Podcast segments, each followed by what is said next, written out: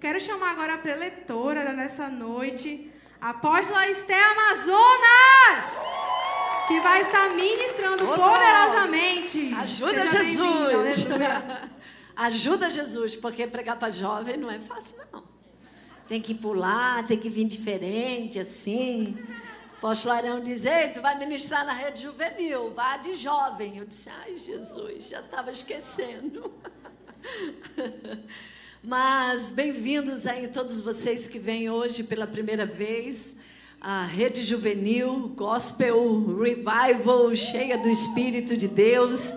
E também vocês que fizeram aí, ah, durante esse tempo de quarentena, estiveram presentes na Rede Juvenil Online e todas as lives né, que fizeram também, não só sábado, mas equipe de louvor aí, fazendo durante a semana, ministrando. Outra coisa legal também que vocês fizeram foi ah, estudos bíblicos, pergunta, resposta, é, bastante. Hã?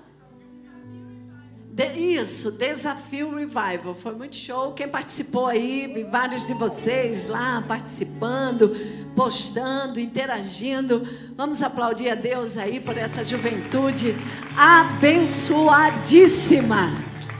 Agora, eu quero trazer e compartilhar uma palavra de Deus com vocês que se chama O Futuro Começa Hoje. Diga comigo, o futuro começa hoje. Pega aqui esse banco que eu não posso sentar hoje, Rafael. o futuro começa hoje. Isso é real na sua vida? O futuro começa hoje? Sim. Na realidade, se você não tiver uma expectativa para o seu futuro, uma oração para seu futuro, uma direção para seu futuro. Para que que vocês vão para a escola? Porque vocês estão construindo o quê? Futuro. Então o futuro começa hoje. Diga comigo, o futuro começa. Eu sei que você está de máscara e é difícil mesmo falar porque a gente luta contra o próprio som que volta. Mas diga o mais forte que você puder: o futuro começa hoje. É, pode ser mais forte. O futuro começa hoje. Olhe para quem está ao seu lado, direita e para a esquerda, e diga: seu futuro começa hoje. Claro que nós sabemos que o nosso futuro não começa hoje, ele já começou ontem. Ele já faz parte do anteontem. Ah, esqueci. Seu futuro começou lá no dia onde você estava sendo fecundado. Ali Deus já projetou você, ali Deus trouxe você para a terra no espírito, embora tudo isso também está numa composição química que ele mesmo criou a biologia humana, o corpo humano, os gametas humanos de macho, de fêmea e com esses dois elementos humanos, macho e fêmea, homem e mulher, ele pode então gerar um outro ser humano. Então, desde o dia em que você foi gerado, já existe um propósito, um projeto de Deus para a sua vida nessa terra. É claro que quando nós nascemos debaixo de uma estrutura familiar, e às vezes o que acontece ali dentro e também o que acontece na nossa sociedade diariamente, na economia, no dia a dia, na política, e isso pode nos dar um cenário assim, meu Deus, o que vai ser do meu futuro? E aí eu quero lançar essa, essa pergunta para você: o que vai ser do seu futuro? Fale essa pergunta para você mesmo: o que vai ser do meu futuro? Eu me lembro da minha adolescência que eu fazia essa pergunta: o que vai ser do meu futuro? Mas eu fazia ela já debaixo de sofrimento. que eu dizia, meu Deus, era assim, ó, não era assim, uau, o que vai ser do meu futuro? O meu futuro vai ser um futuro de bênção. Não, nem sempre era. Às vezes era assim, ah, meu Deus, o que vai ser do meu futuro? Ai, meu pai, o que é que vai ser do meu futuro? Nasci pobre. Nasci, parece que não tenho muitas oportunidades. Debaixo desse sistema econômico, político brasileiro. Me lembro na minha adolescência, nós tivemos impeachment do Collor. Um dos presidentes que mais roubou o Brasil por exemplo, o presidente Collor, na época que recebeu o impeachment, muitas, muitos homens, pais de família, se suicidaram na nação brasileira.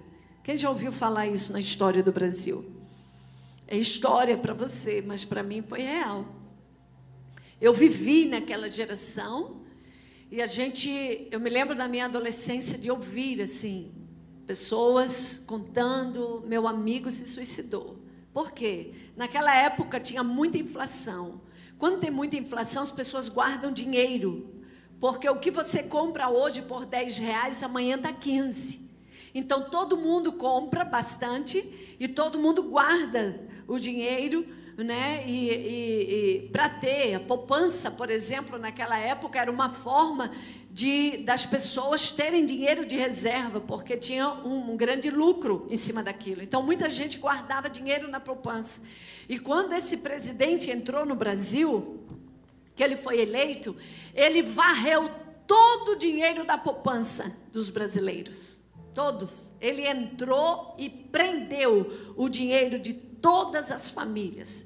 Então, era dos empresários, eram de pessoas que tinham trabalhado a vida inteira e tinham dinheiro guardado, por exemplo, para a velhice. Então, eu me lembro que às vezes na minha adolescência eu dizia: Meu Deus, o que vai ser do meu futuro? Uma nação desse jeito, uma situação econômica desse jeito.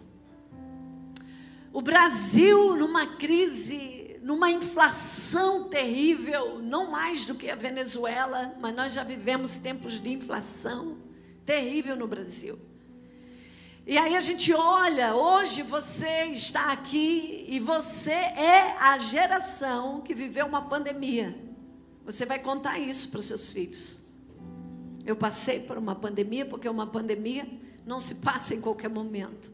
É uma grande catástrofe mundial, principalmente é, na área da saúde. Não, não, não. Ah, água, tá, obrigada. Principalmente na área da saúde e na área econômica, como vocês estão vendo aí. Então, vocês, como jovem hoje, vocês estão aqui, mas vocês podem ter pesos. Meu Deus, como eu vou chegar numa faculdade? Não, não, não, como é que eu vou terminar a minha faculdade?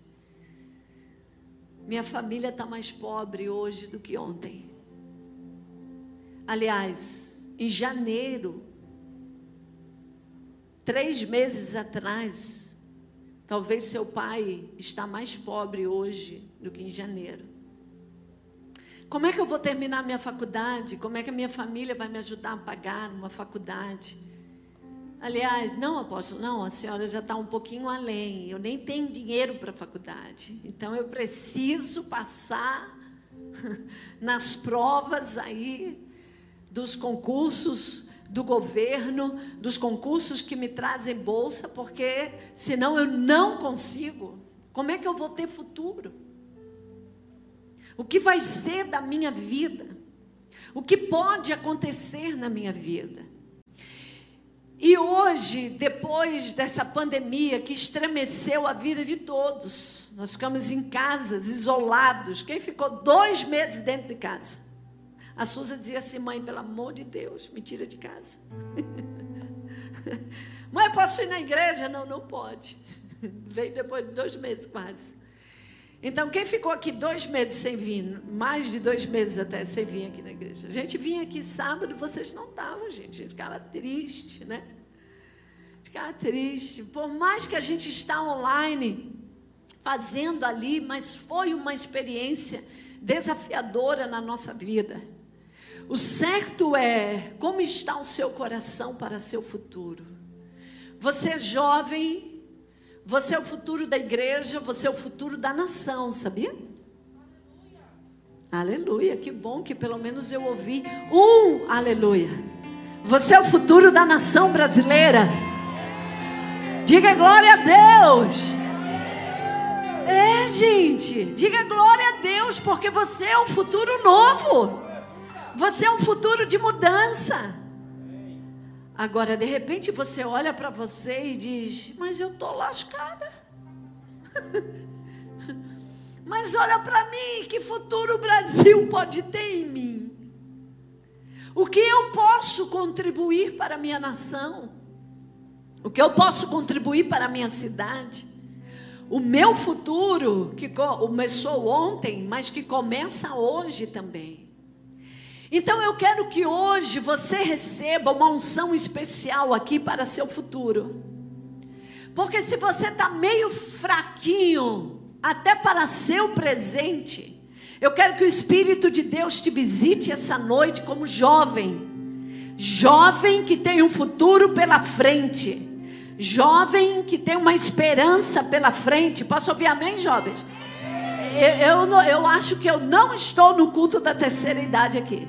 Então, mesmo que vocês estejam aí com as máscaras, mas quero vocês participando, quero vocês são Rede Revival, Juvenil, Jump, Vida, Futuro, Bênção.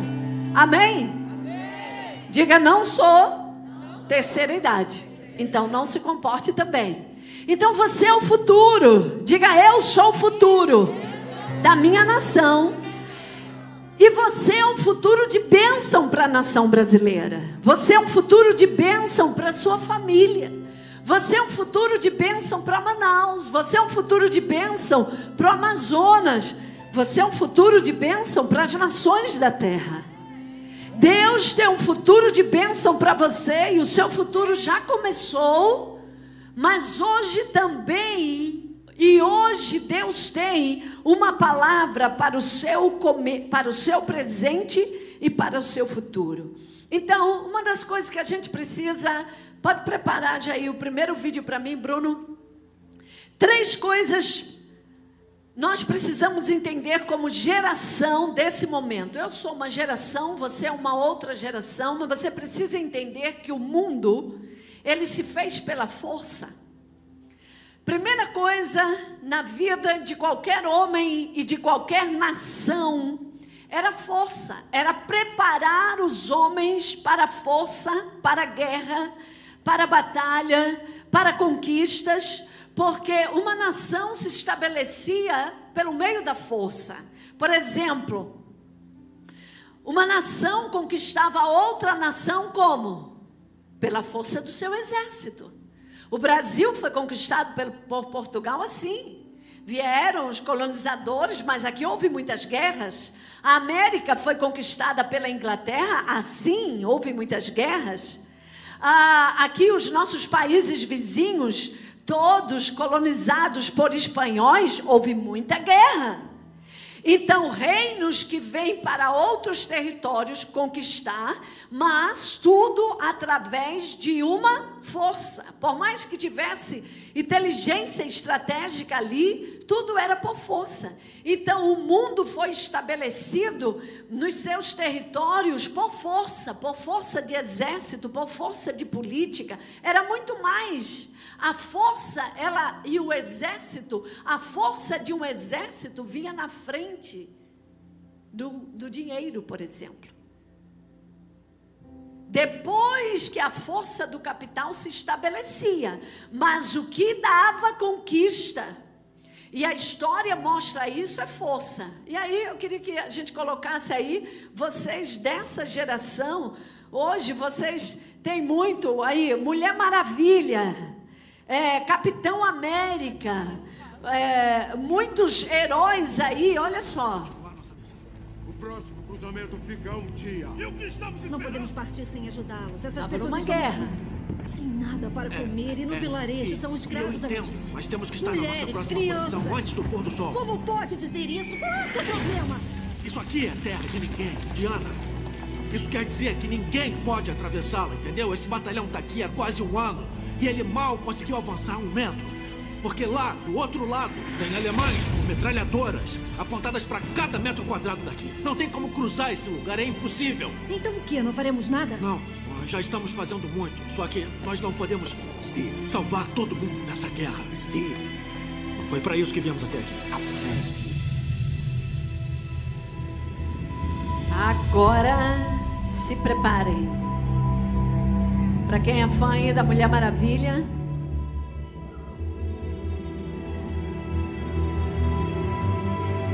Não, mas é o que eu vou fazer.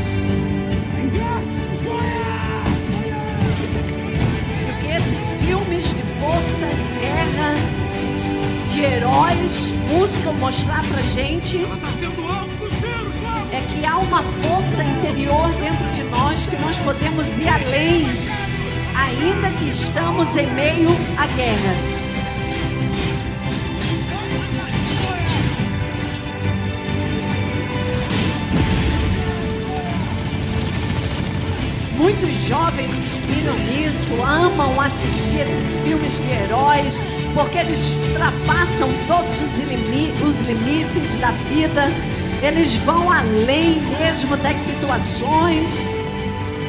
Isso aí é surreal, a gente pode dizer que seria irreal, mas será que já houve situações assim? De pessoas se meterem em meio à guerra, meio a tiroteios e sobreviverem? Sim.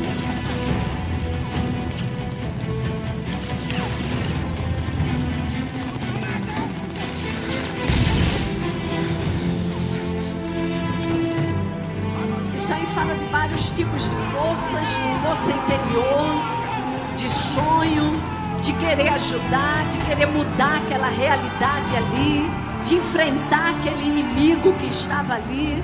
Ela decidiu, mesmo pagando um preço de morte. Está todo mundo parado. Cadê a força? Agora, quem gosta aí da Mulher Maravilha? Ah, alguns. Agora vamos pro Capitão América. Quem gosta aí do Capitão América, pessoal? Bota aí, Bruno. Capitão América, força também nos ombros, numa decisão. Como eu falei, são heróis, mas esses heróis mostram uma força interior. Uau! Muita gente apaixonada aí por esse herói.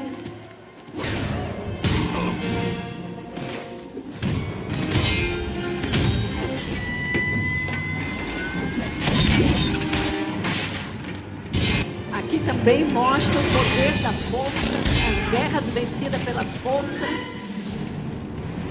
Umas coisas assim meio surreais, né?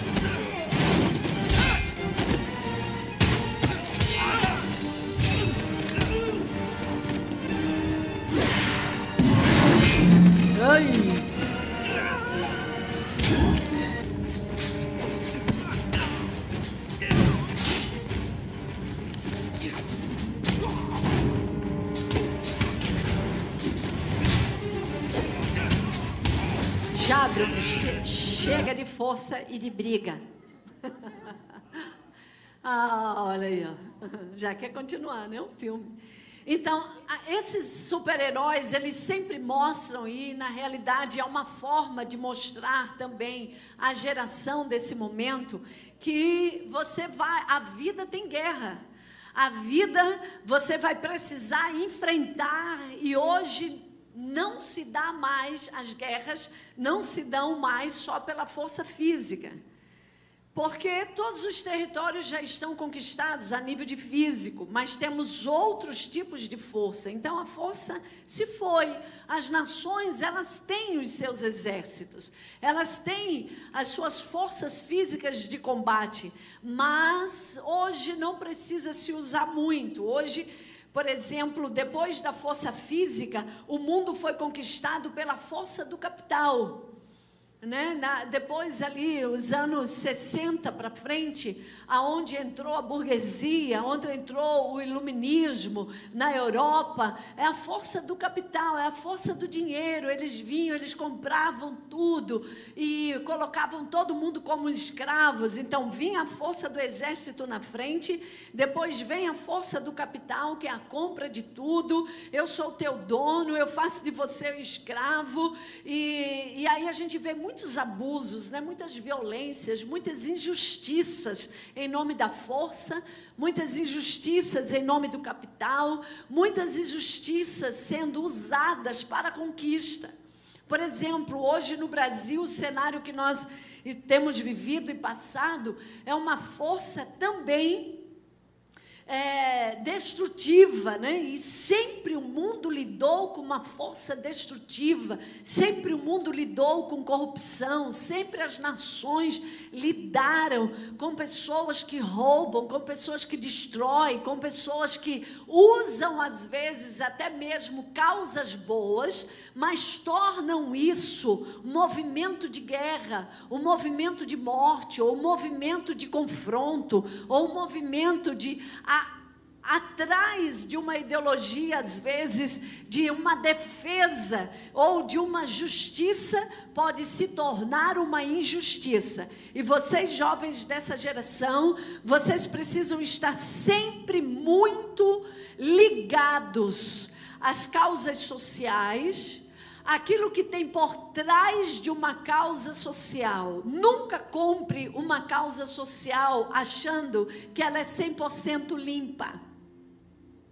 Porque às vezes, em nome de uma causa que até é justa, que até vale a pena lutar e colocar a cara na tela e defender aquilo, você pode ir junto com esse movimento, mas o que é a linha de frente é a justiça, mas por trás daquilo está uma ideologia política, às vezes totalmente contrária à justiça. Às vezes totalmente distorcida. Então, hoje, nós temos muitos movimentos sociais que por trás a cara é uma coisa, mas por trás existe uma revolta, existe uma injustiça, existe uma gana de querer quebrar, de querer botar fogo, e, e isso é ruim. Nós sempre temos que trabalhar por causas Sempre temos que trabalhar por propósitos, mas nós nunca podemos fazer de propósitos e ideais bons se tornarem em sangue, se tornarem em briga, em violência. Então, sempre quando vocês por quê? Porque vocês são jovens, vocês estão formando aí a identidade mental de vocês, a ideia que vocês vão para o futuro, como eu vou ser um jovem nessa sociedade, como eu vou é, trazer a vida de Deus e construir socialmente, familiarmente e socialmente uma sociedade com princípios divinos com princípios aonde Deus olha para todos, Deus quer todos, Deus se importa com todos, Deus não faz é, acepção de pessoas, separação de pessoas, nem de cor, nem de raça. A Bíblia diz que todas as tribos, línguas e nações são criadas pelo Senhor, formadas pelo Senhor. E quando às vezes a gente pensa que o cristianismo, ele é uma religião, mas que Ali dentro da Bíblia existe racismo, existe diferenças, existe uma forma de Deus aceitar um e não aceitar outro, que a, a sociedade de repente cristã, você precisa cuidar disso. Também você precisa cuidar porque você é o jovem do futuro e você tem uma identidade cristã. Então, de repente, você tem uma identidade cristã, mas você vai por um viés e um entendimento totalmente, às vezes, marxista, totalmente, às vezes, ah, ah, nazista. Nazista, apóstolo, é muito forte para nós. E o que é o socialismo? Comunismo. O que, que é o socialismo, o comunismo? É de lá que nasceu o nazismo. É de lá que nasceram grandes guerras. É nessa estruturação que a gente vê a Venezuela massacrada hoje. O que nós temos nas ruas de famílias venezuelanas hoje por que, que o socialismo não deu conta de alimentar essas famílias? Por que, que na hora da pobreza procura um país do capital? Vocês têm que serem, vocês precisam questionar isso. O que que a Bíblia é? O que que Deus é? Deus é esse capitalismo ou essa burguesia que também em nome do dinheiro vai ah, trazendo escravidão e destruição para todo mundo? Não. Mas Deus, a Bíblia também é aquele sistema social de que ninguém tem nada. Se ninguém tem nada, quem tem? O governo? Que regime a Bíblia é? Você é o jovem do futuro. Você é um jovem cristão. Você tem que entender que regime a Bíblia é. Você não pode dar a cara na mídia como um socialista, porque você é cristão.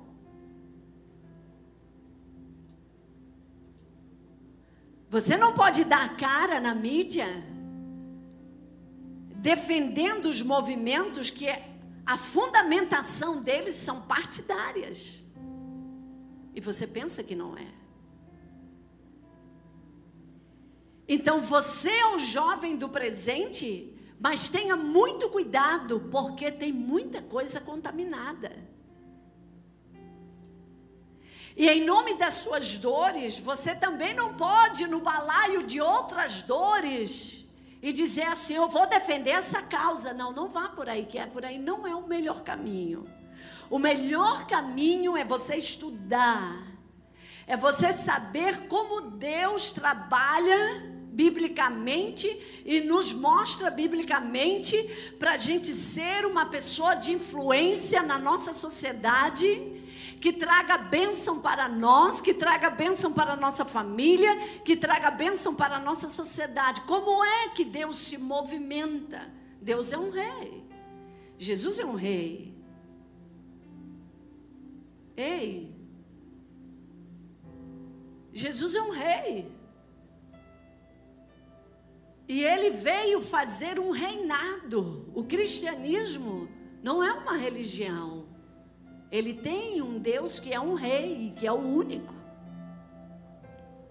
Você não pode separar a sua fé da sua estruturação ideológica social. Não. Você é o jovem do futuro. E você é um jovem que nasceu de novo.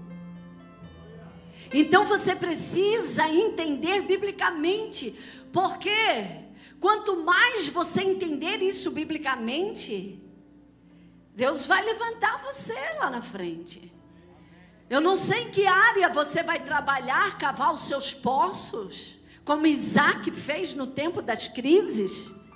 Talvez você vai para a área da educação, talvez você vai para a área da tecnologia, talvez você vai para a área da saúde, mas você tem que ter uma mente alinhada. alinhada biblicamente. E isso para nós é um desafio. Por quê? Porque às vezes a gente está dentro de uma academia que sutilmente ela nos separa de Deus, ela estrangula a nossa fé. E quando nós nos percebemos, Deus é um idiota. A igreja, o povo da igreja é idiota. Deus não existe. Está cansado de ser crente. Da onde vem esse princípio de revolta? De uma estruturação mental que você está. E aí a gente precisa ter cuidado com isso. Porque se nós vamos neste mesmo rumo, nós não mudaremos a nossa nação. Você e eu, se nós tivermos a mesma ideologia que está aí plantada há 50 anos nas nossas universidades, pensa que a gente vai mudar o Brasil, é? Talvez nos tornaremos um bando de crentes corruptos, como muitos são. Então, o nosso futuro começa hoje, dentro de nós, com a nossa mentalidade. Porque Deus levantou Davi, hein? Para um governo. Porque Deus olhou para a mente e o coração de Davi. Porque Deus levantou Daniel dentro de Babilônia, o reino mais poderoso da época de Daniel. Era, o, era Babilônia na Mesopotâmia. E como esse jovem fez para manter-se no viés do Pentateuco, da Torá, e não se deixar enraizar pelas cordas das filosofias e ideologias que se pregavam na época, porque jovens, olha aqui para mim, nada é novo. Estão me entendendo aqui? Nada é novo no planeta Terra. Então, você é um jovem que amanhã você vai estar plenamente na linha de produção da nossa nação. Do nosso estado, posso ouvir amém? Do nosso, é, da nossa cidade, posso ouvir amém? Diga, Deus pode contar comigo. Então eu quero, assim, ó, hoje, uma das coisas que você precisa mais cuidar, zelar, é a sua vida espiritual e o seu alinhamento mental com a palavra de Deus. Como Deus quer, como as coisas precisam ser feitas dentro da educação, pelos viés bíblicos. Mas, apóstola, vocês sonham com uma educação no Brasil com viés bíblicos? Sonhamos? Sonhamos? Sonhamos? Sonhamos tirar todo o socialismo de dentro das universidades. Sonhamos? Sonhamos que as nossas universidades federais preguem plantar e colher, preguem moral, preguem ética, preguem família. Saiam profissionais dignos e estudantes que gostam de chegar lá e terem ciência e não baderna. Sonhamos e, e nós vamos chegar lá. E você vai ser um desses jovens estruturando o reino de Deus na nossa nação, estruturando família na nossa nação, estruturando moral, posso ouvir amém? Estruturando ensinos dignos, estruturando uma ideologia do reino de Deus, do Rei Jesus na nossa nação. As nações mais poderosas do mundo, e no sentido de moral, e de dignidade para os seus cidadãos são nações cristãs. E um cristianismo que não se vendeu à política, porque nós temos Por exemplo, Roma, Itália, que teve um cristianismo muito bom. Aí, na época de Paulo, houve um avivamento, tal, aquela coisa toda nasceu, mas depois, 300 anos depois de Cristo, a corrupção política trucidou a palavra, inverteu o evangelho, entrou tudo quanto é tipo de corrupção, tanto que depois a Igreja Católica foi uma das mais poderosas dentro da Segunda Guerra Mundial para matar cristãos e judeus, eles matavam eles mesmos. Só não era pela via deles, né? Era politicamente eles iam lá apoiavam. O Vaticano hoje é um celeiro de coisas escondidas do que houve na Segunda Guerra. Vocês sabem disso. Então, a história de amanhã vai estar com você. O amanhã não vai estar comigo. Daqui a 40 anos, talvez um pouco mais, eu já estou no céu. A história vai estar com vocês. E se Jesus não vier, né? Se Jesus vier e você ficar, quem vai ficar aqui? Todos? Eu não vou ficar. Se Jesus voltar e você ficar, uau! Eu pensei que eu ia ouvir assim, não, pastor, eu não vou ficar. Jesus voltar, eu vou com ele. Então, vocês são jovens hoje da batalha. É vocês que vão construir esse negócio. Hoje, quando vocês olham o cenário político da nossa nação, vocês podem ter inúmeras críticas. Mas a mudança, quem vai fazer é vocês.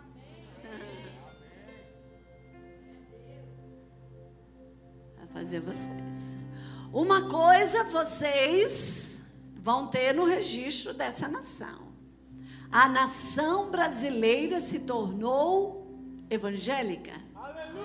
A nação brasileira tem pastores.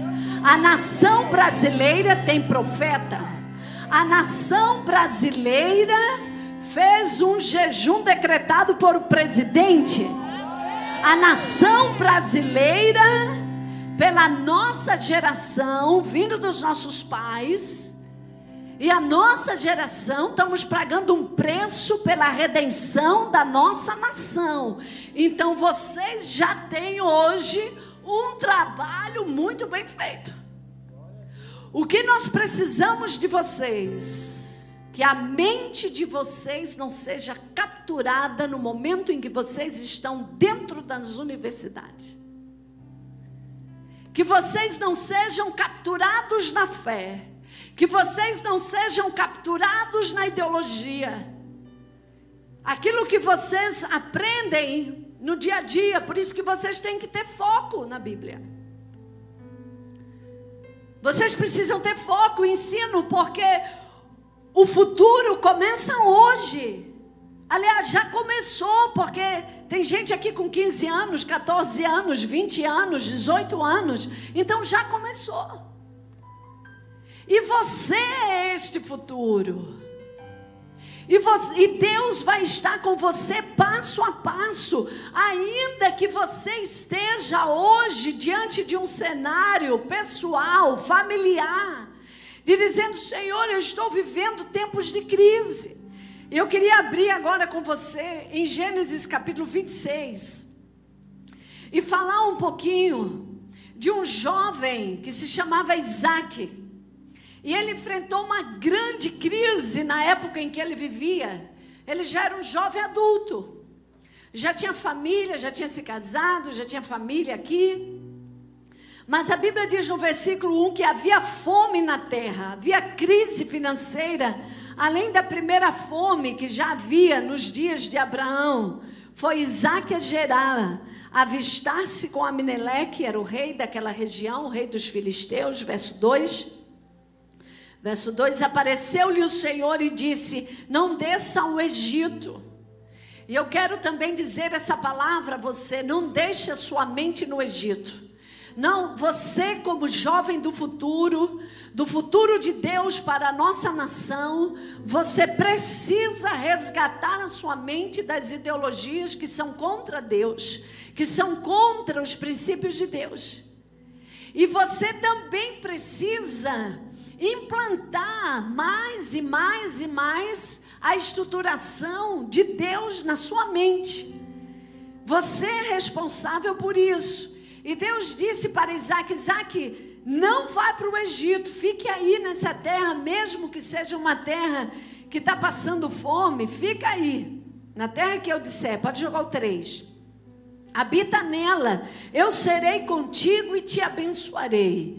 Essa segunda coisa aqui, que eu quero que você, para seu futuro, faça uma aliança renove sua aliança, porque nós estamos vivendo em tempo de crise. Mas você não pode viver na crise, você precisa viver na promessa que Deus tem para seu futuro, para seu presente e para seu futuro. Isaac aqui era um jovem homem que já tinha família, que estava trabalhando, mas estava enfrentando um tempo difícil. E Deus diz: oh, não saia não dessa dificuldade, fique aí, permaneça nela, eu vou ser contigo e eu te abençoarei. Você recebe isso, jovem, para a sua vida? Eu quero declarar, você veio o culto hoje, e eu quero declarar essa palavra do Senhor para a tua vida. E o Senhor te abençoe no dia de hoje. O Senhor te abençoe nessa retomada que nós estamos agora para este ano de 2020 lá na faculdade, no trabalho. Quantos jovens estão aqui estão precisando de trabalho? Queria que você ficasse de pé. Quantos jovens estão aqui, estão sem um trabalho e estão precisando de um trabalho e querem que Deus abra uma porta? Eu quero orar por você agora.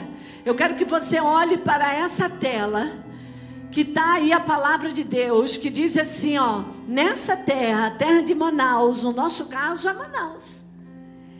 Fica nela, habita nela, eu serei contigo, te abençoarei, porque a ti e a tua descendência darei todas essas terras e confirmarei ao juramento que fiz com Abraão. Pode colocar o verso 4. Multiplica e aí você sabe, jovem, que para você multiplicar, você vai ter que trabalhar, você vai ter que continuar estudando, você vai ter que se aperfeiçoar, você vai precisar fazer cursos, você vai ter que agir em movimento, porque o futuro, a prosperidade, aquilo que Deus tem para você na terra de Manaus, no Amazonas, no Brasil, vai precisar de esforços seus. E ele diz: Multiplicarei a tua descendência como a estrela dos céus, e lhe darei todas essas terras. Na tua descendência serão abençoadas todas as nações da terra. O Brasil está aqui nessa palavra? Hein, jovens? O Brasil está aqui nessa palavra no final desse texto? Na tua descendência serão abençoadas todas as nações da terra. Nós somos uma nação da terra, jovens? Sim, nós estamos aí nessa palavra, jovens. Estamos, o Brasil está aí. O Amazonas está aí nessa palavra? Diga amém, respondam. Manaus está aí nessa palavra? Você está aí nessa palavra? Então eu quero que você receba hoje que Deus é contigo que o Senhor está diante de você. Pai, eu quero abençoar esses jovens que hoje se levantam e dizem: Senhor, eu preciso de um trabalho. Eu preciso da tua bênção para isso na minha vida. E nós proclamamos portas abertas para esses jovens, jovens homens, jovens mulheres que estão aí em pé, Senhor, dizendo: Eu recebo hoje a tua bênção sobre a minha vida. E em nome de Jesus, nós declaramos porta aberta sobre a tua vida, a bênção do Senhor sobre a tua vida. Amém? Vai se sentando, pode aplaudir ao Senhor. Agora, você que tem um emprego ou você que ainda não está no mercado de trabalho, Deus tem um futuro de bênção para você.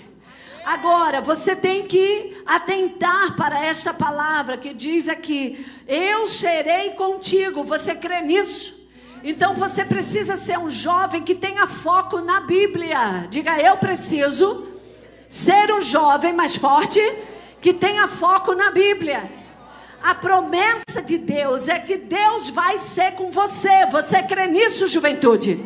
Você crê nisso, juventude? Diga amém. Você crê nisso, juventude? Então, verso 12 diz assim: Semeou Isaac naquela terra, verso 12, e no mesmo ano colheu a cem por um, porque o Senhor o abençoava. Eu quero também aqui, em segundo lugar, é semeou Isaac naquela terra. O que, que é semear? É um trabalho. Ninguém semeia o que não tem. E todo que tem uma semente é porque de alguma forma aquilo veio, aquela provisão veio, e às vezes não é só uma provisão que veio de outro lugar, foi uma provisão que você trabalhou, Deus abençoou o teu trabalho, mas você produziu. E você vai continuar semeando.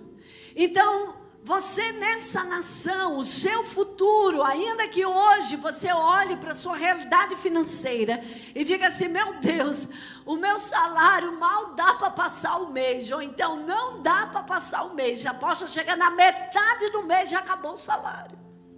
Eu sei o que é isso, já vivi muito isso. Eu e o apóstolo Arão vivemos muito isso. Nosso salário não dava para passar o mês inteiro. Tinha a última semana do mês, a gente já estava olhando para o chão para ver se achava dois reais.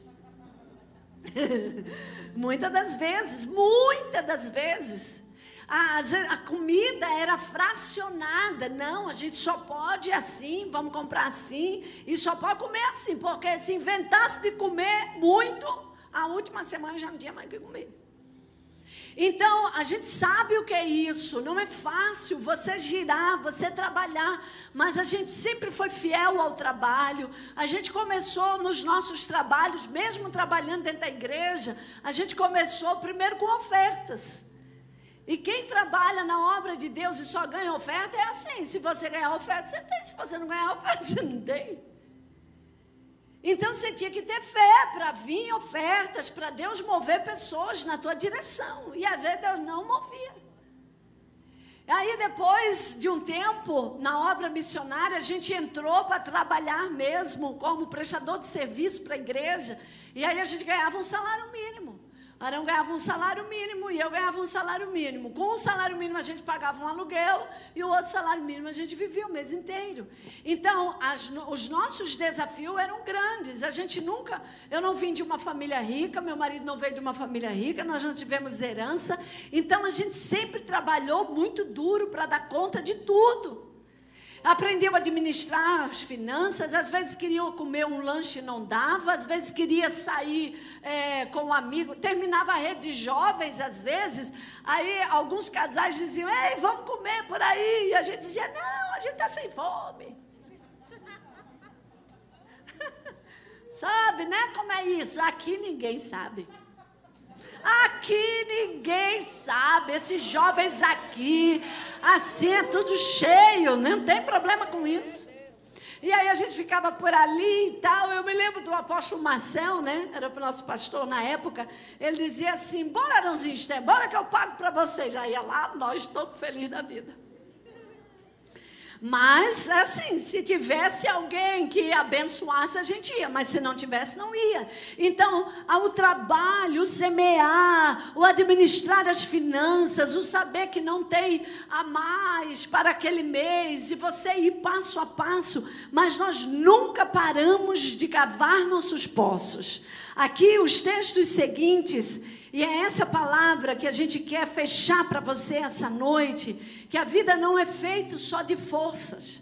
A vida não é feita só de inteligência, mas a vida é principalmente a bênção de Deus, de a obediência. A obediência aos princípios de Deus. Esse homem, Isaac, jovem homem, ele prosperou tanto naquela região, entre os filisteus, que a Bíblia diz que o rei daquela região, o governador dos filisteus disse assim: Ei, Isaac, é melhor que você vá para lá. Vá, vá mais para longe. Procure um território mais para longe, porque tu já prosperou demais. E aqui a gente não tem mais lugar para ti. Então ele prosperou em tempo de crise, ele nem sempre teve tudo, a história dele é assim, mas ele foi trabalhar, ele foi construir e principalmente ele obedecia o que Deus mandava ele fazer. Os versos seguintes, verso 17, eu não vou ler todo, mas fala que ele foi cavar poços, o verso 18 também, Isaac aí foi para um campo de Gerar, e depois foi cavar poços lá, nesse campo, tinha o campo, tinha o poço do pai dele, Abraão, e ele foi tirar os entulhos daquele poço, tem coisas que Deus vai mandar você fazer na sua juventude, que talvez é o poço do seu pai, que talvez é o poço da sua família, mas Deus vai mandar você tirar os entulhos, e ali vai prosperar, e ali vai ter água, e ali vai ter provisão. Mas Isaac também, depois que ele desentulhou esse poço, ele foi cavar um outro poço, porque daí começaram a brigar aqui por causa dessas águas, e ele não era um homem de briga.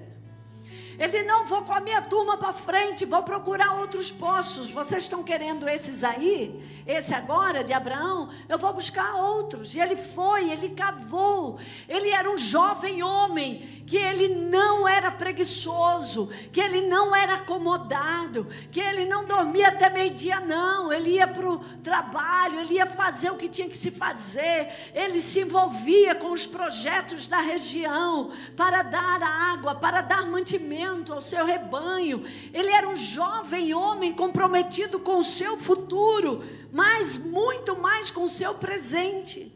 Porque se você não trabalhar, não fazer o que tem que fazer no seu presente agora, amanhã você pode dizer assim: meu Deus, já estou com 30 anos e eu não terminei uma faculdade, eu não conquistei uma profissão, e olha só, o meu amigo tem, conseguiu.